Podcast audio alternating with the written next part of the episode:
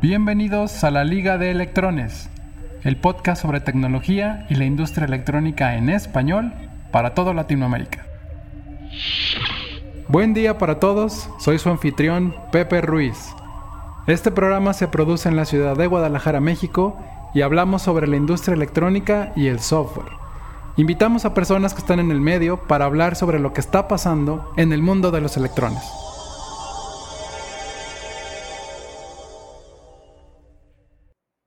Ok, y, Toño, ahorita, eh, digo, mencionas que estás, que estás haciendo un proyecto grande eh, en, Tabasco, allá en el estado de Villahermosa. Eh, e, exactamente, digo, ahorita supongo que has de estar haciendo algún tipo de pruebas o algo así. platícanos un poquito de, de exactamente qué es lo que tú haces en Paradoxa, porque ahorita son 11 personas, ¿no? Entonces, pues tú no puedes hacer realmente de lado a lado absolutamente todo, ¿no? Hay 11 personas, entonces supongo que cada una tiene como que, como que su rol.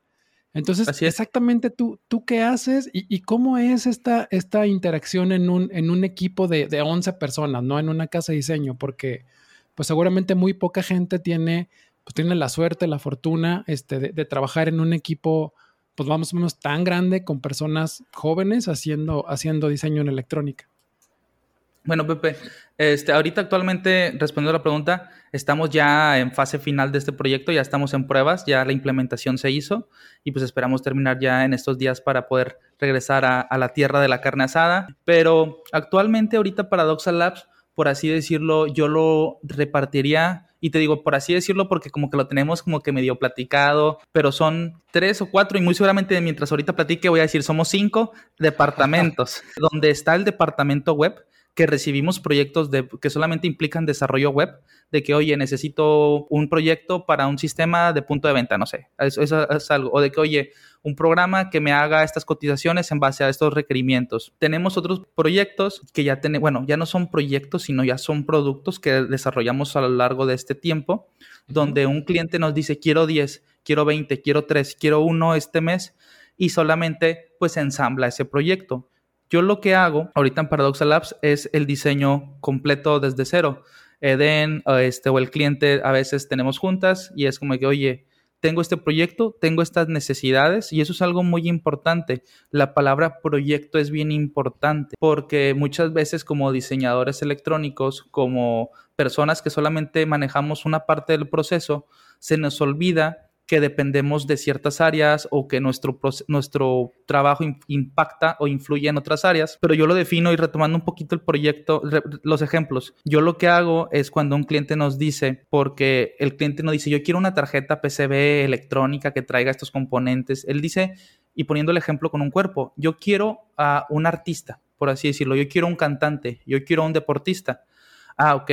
Entonces, ¿qué es lo que yo hago? El cliente quiere un proyecto que es un corredor deportista. Yo construyo el cuerpo. Entonces, mecánicamente, físicamente, ¿qué necesitas? Bueno, pues lo de ley, un corazón, si va a ser un corredor necesita piernas, necesita ojos, necesita ser ágil, necesita ser aerodinámico, todas esas cosas donde yo digo, oye, el proyecto necesita comunicación industrial con RC485, con RC232, se va a alimentar con una fuente de 24 o de 110 o va a trabajar bajo, estas, bajo estos parámetros, que es lo que el cliente nos dice, y yo construyo el cuerpo desde cero, desde que el cliente nos dice, quiero un deportista, hasta que hago el esquemático de la tarjeta. Bueno, primero que nada, y eso es algo de lo que ya estamos haciendo, ya pasamos de hacer PCBs a, de que, oye, abre el diagrama, abre la hoja del esquemático y empieza a trabajar y después te pasas al layout.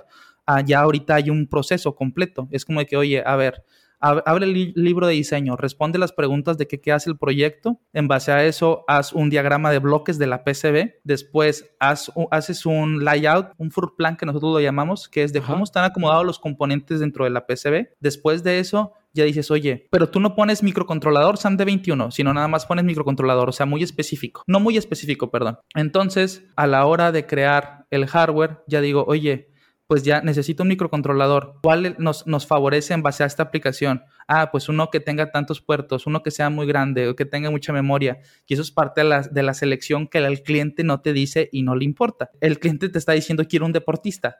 Si él su hígado está pequeño o está grande, el cliente no lo ve. O si para su funcionamiento necesita unos pulmones grandes, pues tampoco lo ve, pero es parte de. Entonces, yo lo que hago es crear el cuerpo y en primera parte lo que hago es entregarle a Noé un Frankenstein, por así decirlo, donde es un, a través de cables uno todos los prototipos, de que todas las PCBs son los breakouts que tenemos y de que, oye, pruébalo. Él en, base a eso trabaja con un software beta que ya empieza a, a avanzarse y que yo lo definiría como que Noé programa todo lo que nosotros no decidimos en base a nuestro cuerpo, que es la digestión, este, el parpadear, el ritmo cardíaco, todos esos procesos con nosotros no controlamos.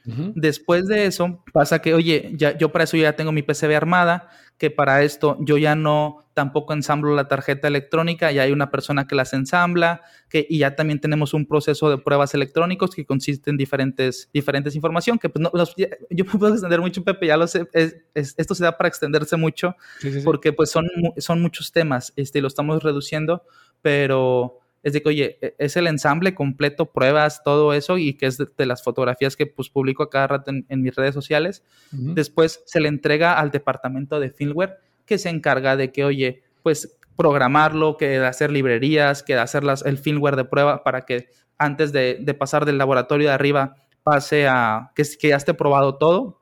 Donde el laboratorio de firmware es Noé. ¿Sí, bien? Eh, sí, Noé hace firmware este, y por ejemplo, está Joana, que ella hace todas las pruebas de firmware. Es, es, un departamento, por así decirlo, que yo lo saqué en base a mi hermana que trabajaba en Heineken, que era el departamento de bombas, que ellos lo que hacen es hacer que el sistema falle. Es de que, oye, pícale, muévele, como, el, como dice el cliente que lo va a usar. Como el, como el cliente dice, oye, pues yo esperaría que el corredor pues corra. o que le pongas una línea de entrada, que le digas vete por la derecha y Joana hace esas pruebas, pero aparte le pica de más, oye, pero si le tapo los ojos o si le quito una pierna, todas esas pruebas.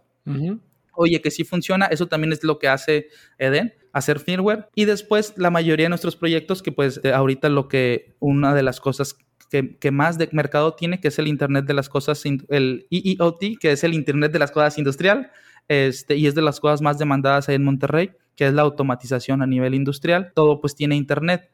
Pero pues, retomando, Pepe, lo que yo hago actualmente ahorita en Paradoxa Labs es diseñar la tarjeta, ver todo, hacer todo lo que tiene que hacer en ver, discúlpame, yo lo que hago es diseñar la tarjeta en Paradox Labs y aparte ver todo lo que involucra la manufactura, que es los componentes, el inventario, este, pedir las PCBs, oye, verificar que, pues, que lleguen los materiales, pasárselos a la persona encargada del almacén, oye, ¿qué te faltan? Insumos, oye, las pruebas electrónicas, esta tarjeta se prueba de esta manera, él ya las ensambla y pues verificar, o sea, me encargo de inventario, manufactura y revisión de, tarjetas electrónicas. Y, por ejemplo, entonces tú haces también la parte de, de, el diseño eléctrico de la tarjeta, o sea, te dicen, aquí está mi requerimiento, tú haces el, diseño eléctrico, pero también diseñas mecánicamente la tarjeta, ¿no? O sea, realmente construirla, hacer todo el ruteo, ponerle los conectores como tiene que ser. O sea, realmente te encargas como tal de toda la, de toda la PCB, ¿no? De toda la tarjeta. Sí, es correcto. O sea, de no tener nada plasmado hasta tener físicamente una PCB, todo lo que conlleva. Y, y, digo, adentrándonos un poquitito en ese, en ese pequeño tema, eh, ¿cómo le haces tú Antonio, para, para escoger tus componentes? O sea, ¿cuál es como que tu proceso? No vamos a decir proceso creativo, pero, pero sí tiene, sí tiene algo de ciencia, algo de arte. ¿Dónde vas a buscar primero? ¿Cuántos componentes ves antes de decir este es el bueno? Porque a veces es de, pues encuentras uno que más o menos hace lo que quieres y órale, le mueves y te adaptas a él, ¿no? Pero si hubieras buscado a lo mejor media hora más, una hora más, te encuentras uno que exactamente de, o sea, ¿cómo es tu proceso para escoger partes? ¿Dónde buscas? ¿Dónde compras? ¿Cómo está el rollo? Fíjate, Pepe, que tocas, tomas un tema muy interesante y ya lo habíamos platicado por, WhatsApp anteriormente, por ejemplo, el de los conectores que es un mundo totalmente saber qué conector pedir porque hay en formas, colores, tamaños para gustos y para, bueno, para aplicaciones, mejor dicho. Sí. Y lo que mencionaba hace rato de que no te puedes comparar con un ingeniero este, que ya tiene 20 años, 40 años diseñando, es porque él ya ha visto muchas aplicaciones, él ya tiene más experiencia y dice, oye, pues yo durante 40 años he usado 100 conectores de diferente manera, por ende los tengo presentes para qué aplicación sirve uno. Pero cuando tú no tienes, y, atándolo de que cuando tú no tienes un lugar para aprender o tú estás limitado a lo que tu espectro de visión te da o lo que investigas, pues ahí estás topado. Yo lo que hago inicialmente primero es de como que, oye, ¿qué conozco? ¿Qué sé? Actualmente, pues Word este, una, una, un fabricante de componentes.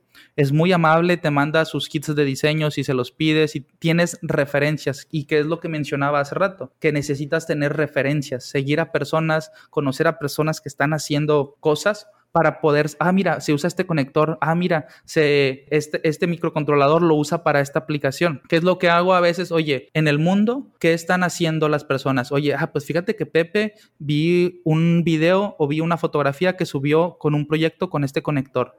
O fíjate que nuestros amigos de Electrónicas subieron, por ejemplo, lo vi, este, que estaba necesitando. Normalmente nosotros siempre trabajamos con, cuando trabajamos con alterna, siempre usamos Triax y cuando trabajamos con directa, siempre son transistores. Normalmente nunca usamos relevadores por, la, por, el, por, por el estrés mecánico que, que implica usar un, un, relevador, pero en este caso nuestro cliente nos dice quiero que sea relevadores. Y pues no tenía una experiencia a nivel industrial diciendo, oye, pues fíjate que existen estas cuatro o cinco marcas, no nada más el que nos venden el, naranjita, el chino o el azul. Y dije, oye, eh, en, en coincidentemente nuestros amigos de Electrónica subieron una fotografía de una tarjeta que llevaba varios relevadores. Y yo buscando, antes de preguntarles, que sé que si les hubiera preguntado me hubieran dicho, yo también puse de que, oye, relevadores en internet, relevadores SMD, puse en la página de Adafruit, puse en la página de Sparfun y, oye, tienen estas aplicaciones, tienen estos tres relevadores, las usan para ciertas cosas.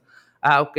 En base a eso saco los números de parte, empiezo a, a buscar referencias. Oye, pues nuestros amigos de Aguascalientes están haciendo esto, en Adafruit usaron esta aplicación y lo que más gordo yo te he puesto, conectores. Oye, ¿tú qué conectores usas, Pepe? Porque hay un mundo de conectores tú buscas y algo que nos ha a mí que es increíble y les digo, aprendan a usar el filtro inteligente de Mauser. saberlo usar te ayuda bastante porque, oye, ya filtras por tamaño, por precio, por números de puertos, por salidas, por amperaje, que los quieres acomodar por cuál es el más barato, por cuál es el más caro, para poder comparar, pues utilizo bastante Mauser. Una de las páginas que también me gusta y lo he mencionado repetidas veces en, en mi video es Gurt. Para mí tiene las mejores páginas para comprar porque tú entras y que soy quiero conectores y te aparece un dibujo de conectores, entras a los conectores y te aparecen muestras de los conectores. Todo es muy visual cuando de repente entras a otra página, por ejemplo, que estaba buscando, creo que Phoenix Connectors, no recuerdo cómo se llama bien la marca, y es como que, oye, son puras letras, o tienen muy revueltas las páginas, o tienen separados los conectores por familias, que en mi ignorancia de no saber usar la página, para alguien que está iniciando o que necesita esa aplicación eh, y que no tiene a alguien o ya, ya topó sus referencias, es complicada de usar. Pero yo lo que hago es acudir e investigar a las personas que conozco o si no a, internet, pero no nada más quedarme con uno. Y algo que, que pasa y que he mencionado bastantes veces a mis compañeros de que, oye, cuando tú tengas una duda a alguien y que ves que está publicando algo en Instagram, pues pregúntale de que, oye, ¿y ese relevador por qué lo utilizas? Oye, o, ese, ese conector que es, ¿para qué lo utilizan? Porque vas a aprender bastante y, y a mí me ha tocado que la comunidad de electrónica siempre está dispuesta a platicar, ni es muy celosa con, ni es celosa con su conocimiento de que no, yo no te voy a decir o que me vas a robar la chamba ni nada por el estilo. Siempre están dispuestos a compartir lo que saben. Al menos, al menos las marcas, ¿no? Te dan, te dan como un muy buen referente de, ah, sí, es esta marca, es este modelo, y a partir de ahí ya sabes que existe la marca, ¿no? Porque. Ah, exactamente. porque la verdad es que sí hay un. La, verdad es que hay, hay, muy mal trabajo por parte de, de, muchas marcas en darse a conocer, sobre todo en un mercado como, como Latinoamérica, ¿no? O sea, que para ellos no representa gran cosa pero a veces no representa gran cosa porque no tenemos la información de cómo construir cosas, ¿no? Es, es, un, es un juego del huevo y la gallina, pero bueno, de eso, de eso ya hablaremos en algún otro, otro o muchos episodios de este podcast, porque seguramente va a ser un tema recurrente y mucha queja, ¿no? Sí, es, exactamente, pero pues así como como respuesta, si alguien que llega a este podcast tiene esa duda de que, oye, yo no sé, la respuesta es pregunta.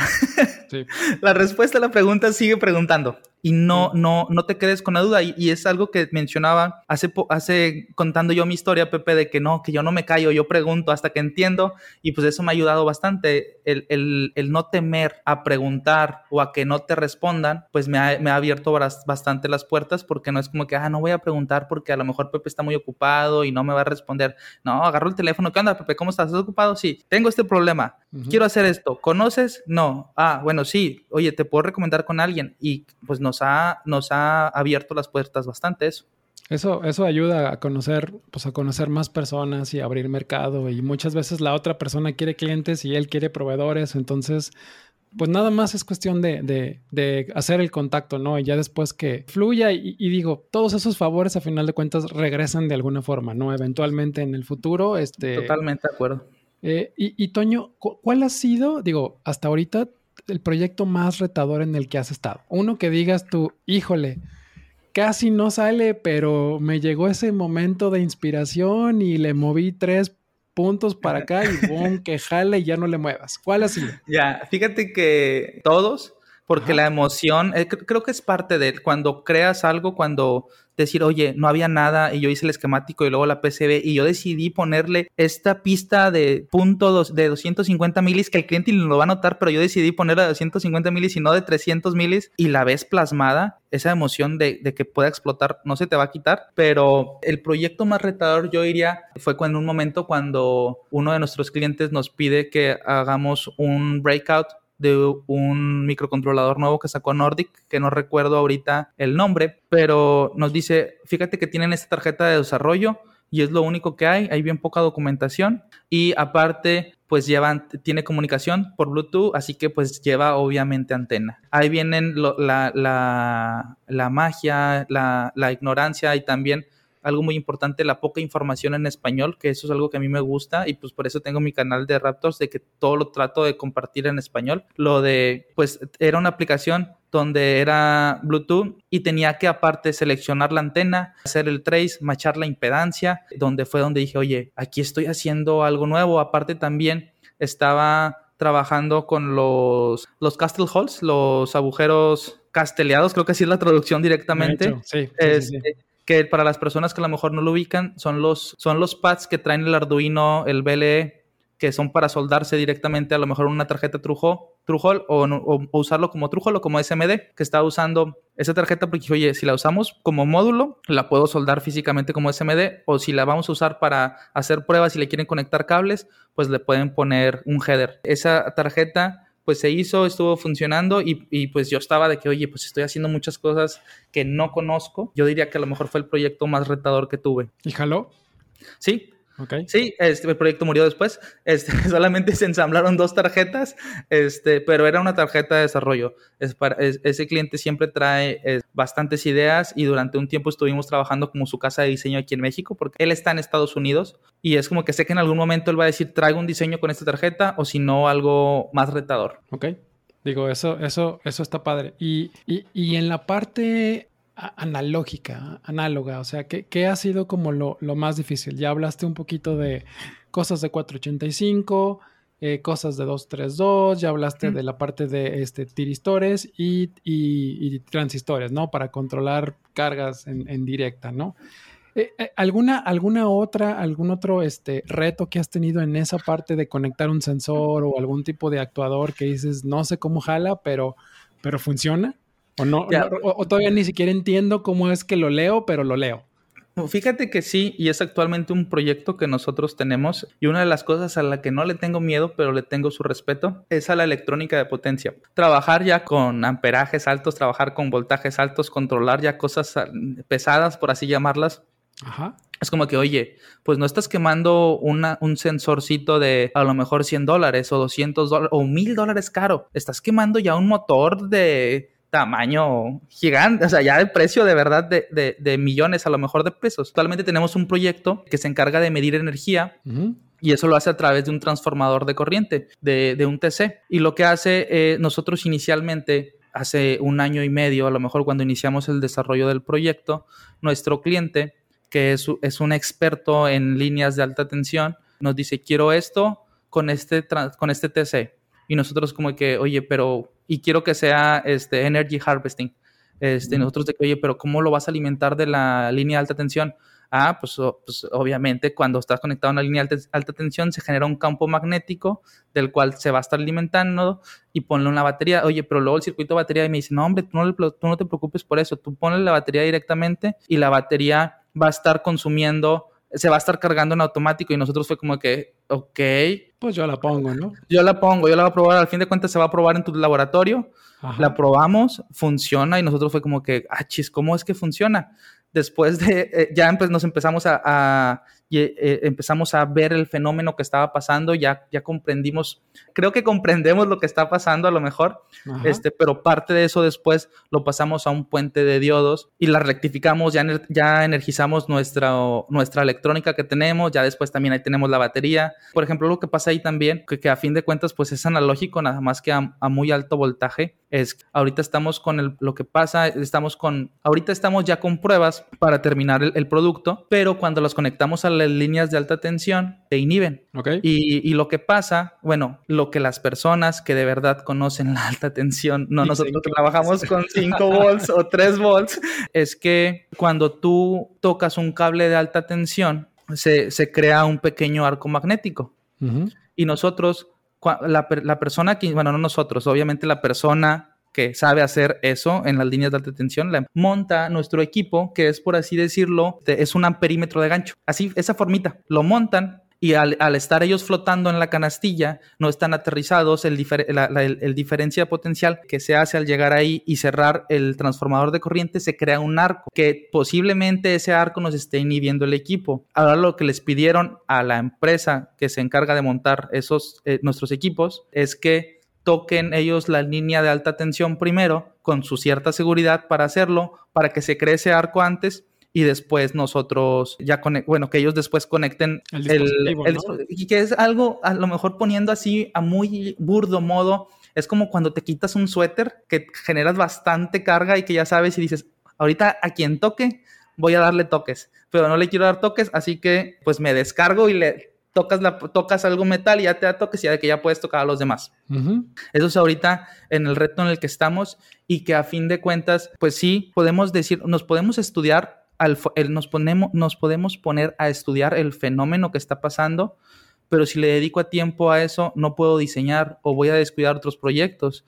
O sea, meterme a lo mejor ya es, oye, pues mejor un profesional que analice ya ese fenómeno y que se encargue de decirte está pasando eso por eso, porque no podemos descuidar también los otros proyectos que tenemos. En, en algún momento escuché decir yo a, varias personas en, el ramo de, la electrónica que, que muchas veces uno se tenía que volver más experto que el experto que conocía lo que, lo que la aplicación realmente iba a estar haciendo porque a final de cuentas era de, pues él te puede decir una cosa, pero a la hora que tú llegas y, conectas y todo, pues realmente no entiendes, no sabes qué tienes, qué es lo que, qué es lo que vas a leer, qué es lo que vas a encontrar. Entonces tienes que saber para poder interpretar si lo que estás haciendo está bien o está mal. Eh, en, en, este caso, realmente no, ¿verdad? Es, es, es a, mí, a, mí me dijeron que así va a funcionar y aquí está mi requerimiento y se acabó, ¿no? Si, Exactamente. Si la pila no carga, pues eh, ellos que me digan qué es lo que tienen que hacer para que, para que empiece a cargar, ¿no? En el laboratorio funciona, pero sí es bastante complicado, ¿no? Y supongo que debe ser un poco desalentador que, Totalmente que, lleguen y lo, y lo conectan y no jala, no, ¿por qué no jala? ¿Por qué no jala, no? Sí, no, y, este bueno, supongamos, no, bueno, no, no supongamos, no jala, pero es de que, oye, no tienes herramientas para probar eso. O sea, no puedes simular una línea de alta tensión. O sea, nosotros tenemos un transformador de corriente que tiene un embobinado y que sí simulamos los altos amperajes. Estamos a 400 amperes, a 200 amperes, a 5 amperes, dándole vuelta a una perilla, pero no podemos compararnos con las pruebas de campo de verdad. Es como que ahí estamos topados porque es como que tenemos que esperarnos una vez al mes para hacer esa prueba cuando a lo mejor era un cambio de dos, tres horas. Y, y sí, tienes, o sea, tienes toda la razón y sí es completamente desalentador, pero pues es parte del proceso y que al final cuando este producto se logre es como que lo hicimos, lo logramos y aprendimos bastante durante el proceso. y eso pasa. Y retomando el tema que ahorita tú decías, que alguien se tiene que volver experto, nos pasa que muchas veces o el vendedor o la persona que está licitando el proyecto o la persona encargada del proyecto simplemente en todas las, las, las, etapas. Hasta ellos mismos dicen, oye, pues fíjate que este proyecto lo que hace es este sensor y se, cuando le picas a este botón, este, acciona un motor o cuando le picas a este botón, baja una guillotina, así de esa manera. Pero él, él, es, él es el dueño de la empresa a lo mejor, o él es el, el encargado de ventas y sabe que tiene ese problema, pero cuando tú vas a platicar con el encargado de la planta, te dice otra cosa. O cuando tú vas a platicar con el operador, oye, ¿cómo operas el equipo? Ah, lo que hace el operador, pues a veces es picarle con un palo, palo de madera, irle a picar el botón porque no se quiere subir las escaleras. A final de cuentas son personas, ¿no? Y es lo que tratamos de hacer un poquito, de, de evitar que las personas cometan algún error, no quitarle su trabajo, pero hacer... Sí, hacer la, la vida más fácil para ellos. Tal cual, tal cual. Este, oye, Toño, y ya para, para terminar, ¿algún, ¿algún consejo que le quieras dar a las personas que, pues, que quieran adentrarse en este, en este ramo de la electrónica? Sí, no se frustren. Uno no nace sabiendo, por más que de repente de que veamos de que a personas inalcanzables o proyectos gigantes, es, no se desilusionen porque a la primera no lo sale. Todo, todas, todas las personas tenemos que iniciar prendiendo un LED para después terminar automatizando toda una planta pero es un proceso de años, es un proceso de que requiere su tiempo y su maduración. Yeah, Pregunta, okay. equivócate y comparte. Eso sería el, el, proceso. Pues si tú sabes inglés y estás compartiendo y trabajas, pláticas con personas que no saben inglés, pues compárteles esa información para que todos aprendan. Ok, pues ha sido un verdadero placer tenerte en este en estos primeros programas de, de, de Liga de Electrones. ¿Dónde te puede, te puede contactar la, la gente para, pues, para que te sigan y realmente sigan esos consejos de sigan a las personas que saben y para que pues pregunten, ¿no? O sea, la claro. gente pública pregunten dónde, dónde te seguimos. Voy a venir, Pepe, al siguiente programa cuando ya jale el proyecto que estamos diciendo. okay. Sí, para venir a explicar qué pasó. Pero este, las personas me pueden encontrar en, en Instagram y Twitter este, como Antonio-Raptors, Raptors ah. como el dinosaurio. Ahí cualquier duda, pregúntenme con toda la confianza del mundo y pues también, este, junto con Noé, mi mejor amigo, pues tengo un podcast que se llama Hagamos Podcast. Y ya en unos, en un, uno o dos meses estarán viendo allá a Pepe también platicándolos su historia. Me tocará estar del otro lado ahora. Exactamente. Está muy bien. ¿Y, y, y, el, y el podcast, este, ¿cómo lo, cómo lo encontramos? Está como Hagamos Podcast, así. Este, lo encuentran en YouTube, también igual. De hecho, sí, yo les recomendaría que vayan a mi Instagram, no necesariamente me tienen que seguir, no me gusta esas personas que dicen síganme, y no es, si les gusta mi contenido y creen que les, les sirve, pues síganme, pero en mi biografía tengo un link del canal de YouTube donde pues ahorita actualmente estoy enseñando dando un curso de diseñar de diseñar electrónica con KiCad completamente gratuito. Tengo también los links del canal de Hagamos Podcast, del canal de YouTube, del Instagram, todo ahí está en, en el link de mi biografía. Toño, un placer, muchas gracias. Nos vemos, Pepe. Gracias a todos, cuídense mucho, hasta la próxima, bye. Bye. Liga de Electrones es producido por Siete Segmentos y Rancho Audio en la ciudad de Guadalajara, México. No olviden de visitar y suscribirse a nuestra página de internet ligadeelectrones.com. También síganos en nuestras redes sociales Liga de Electrones en Facebook, Twitter e Instagram. Manden sus comentarios, preguntas y sugerencias de las personas que les gustaría escuchar en el programa a ligadeelectrones.gmail.com. Muchas gracias por escucharnos y hasta la próxima.